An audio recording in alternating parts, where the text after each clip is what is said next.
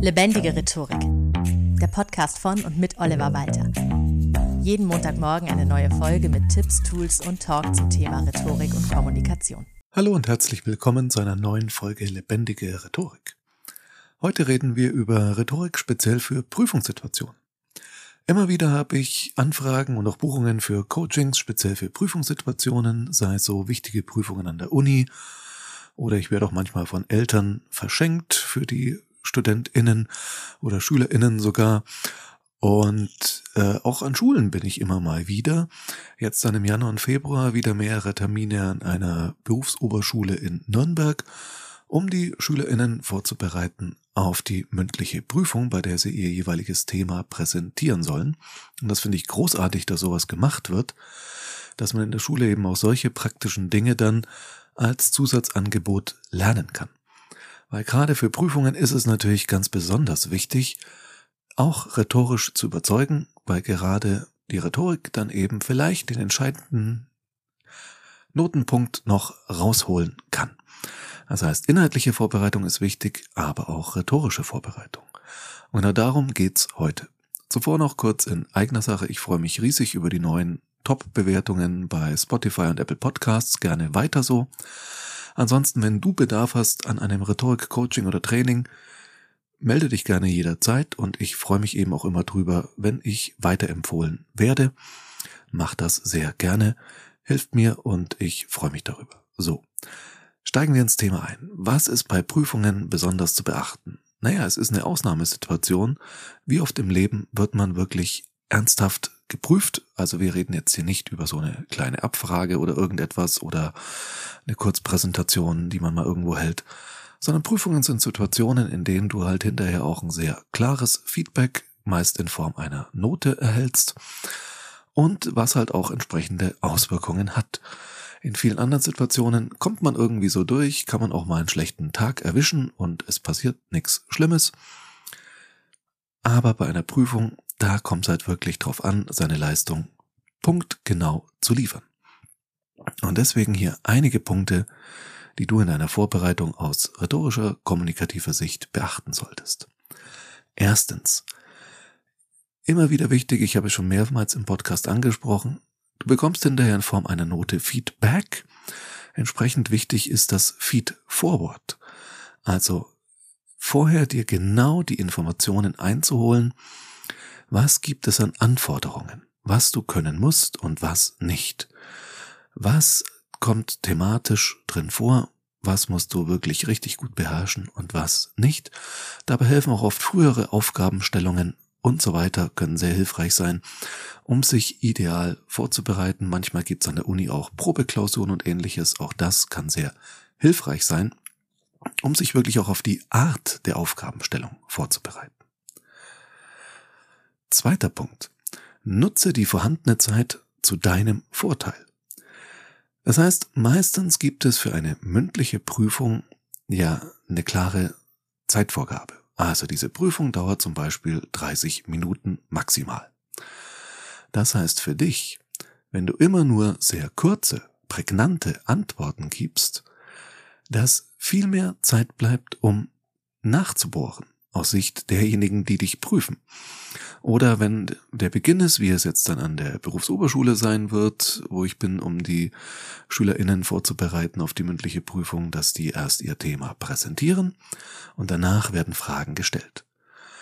Wenn du jetzt für den Präsentationsteil nur die Minimalzeit statt die Maximalzeit nutzt, sind das in dem Fall jetzt zum Beispiel statt 15 20 Minuten, das sind 5 Minuten weniger, die hinterher für vielleicht für dich unbequeme Nachfragen übrig bleiben. Nachfragen sind in jedem Vortrag, bei jeder Präsentation immer so eine Quelle der Unsicherheit, weil du weißt ja nie genau, was für Fragen kommen und wie tief gehen die und in welche Richtung speziell.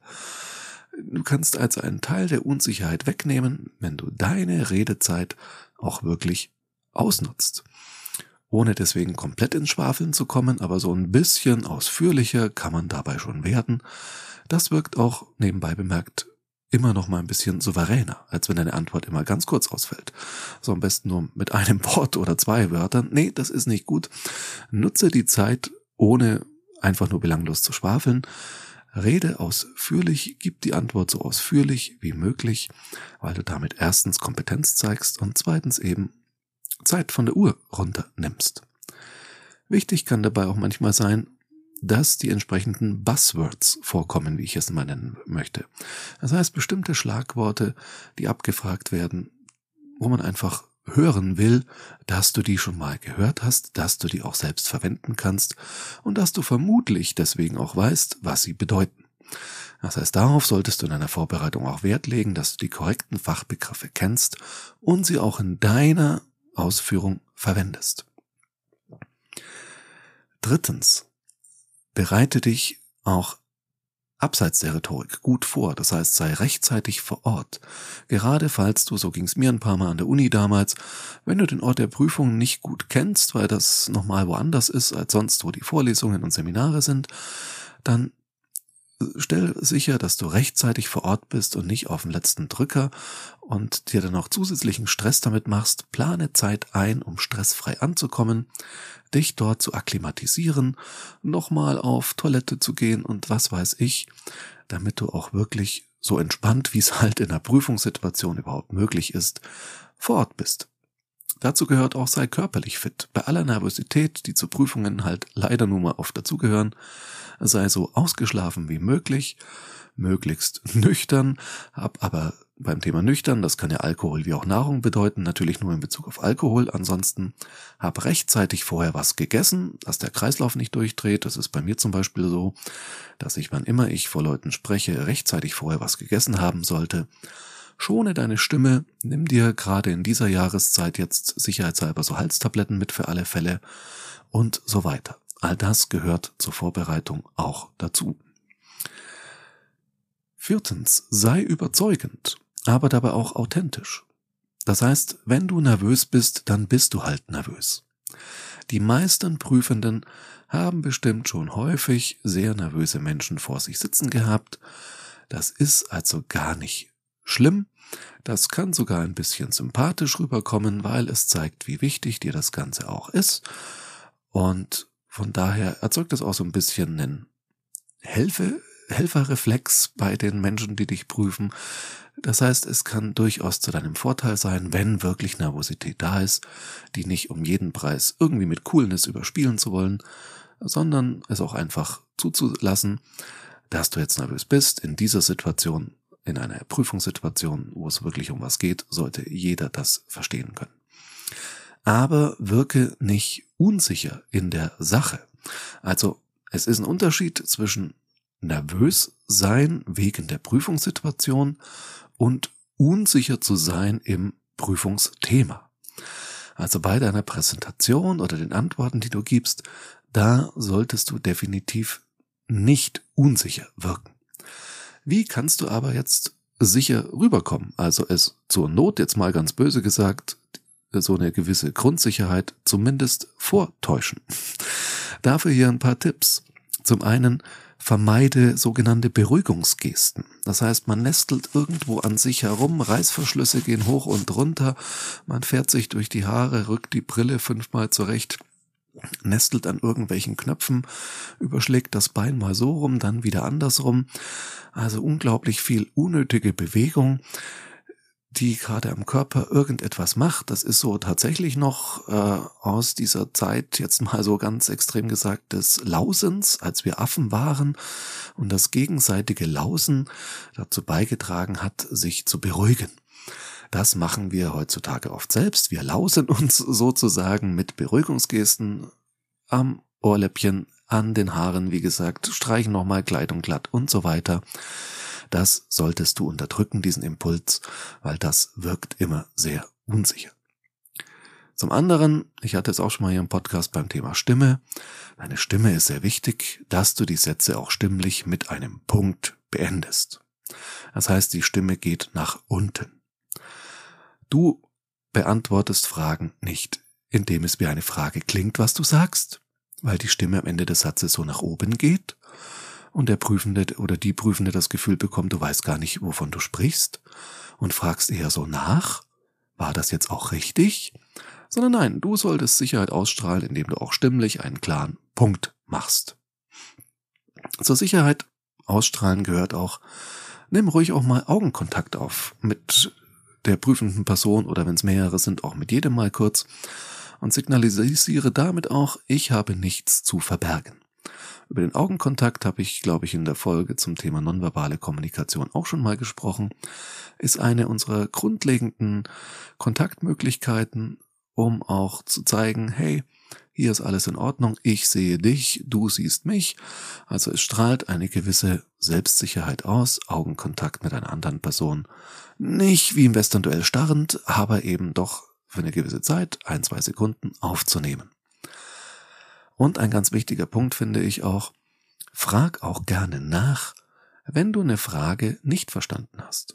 Also grundsätzlich solltest du auf Fragen nicht mit Gegenfragen antworten, klar, aber wenn du jetzt unsicher bist, ob du die Frage richtig verstanden hast, ob du jetzt auch wirklich genau weißt, was jetzt von dir verlangt wird, welches Wissen du jetzt präsentieren sollst, dann ist es immer besser, du fragst nochmal nach, als dass du naja, irgendwie so herumeierst. Also versuchst jetzt allen möglichen Interpretationen dieser Frage gerecht zu werden und alle gleichzeitig zu beantworten oder nur so herumschwafelst, das bringt alles nichts.